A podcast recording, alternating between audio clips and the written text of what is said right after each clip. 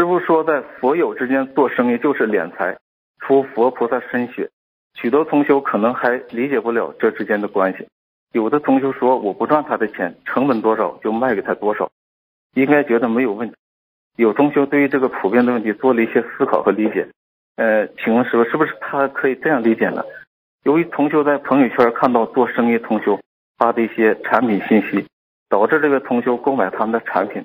虽然做生意的同修没有刻意跟同学宣传产品信息，但是我有看到买了他的产品就已经构成了敛财出佛身血呢？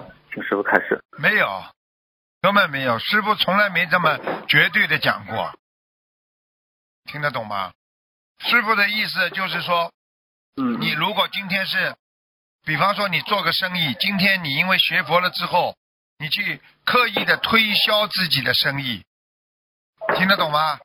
人家佛友是跟你一起学佛的，人家不是来买你东西的，那你是不是叫出佛身上学啊？对不对呀？嗯嗯嗯，啊，如果你今天不是，你今天不是刻意的被人家看见了，人家来买东西，那当然是很正常了。你自己良心做你的护卫吧，对不对啊？你今天不是有意的去在在学佛人身上去赚他们的钱，你当然不出佛身上去啊。你今天是完全是有意的在佛友那里去宣传你的产品，让人家买，那你是不是不对啦？对不对啊？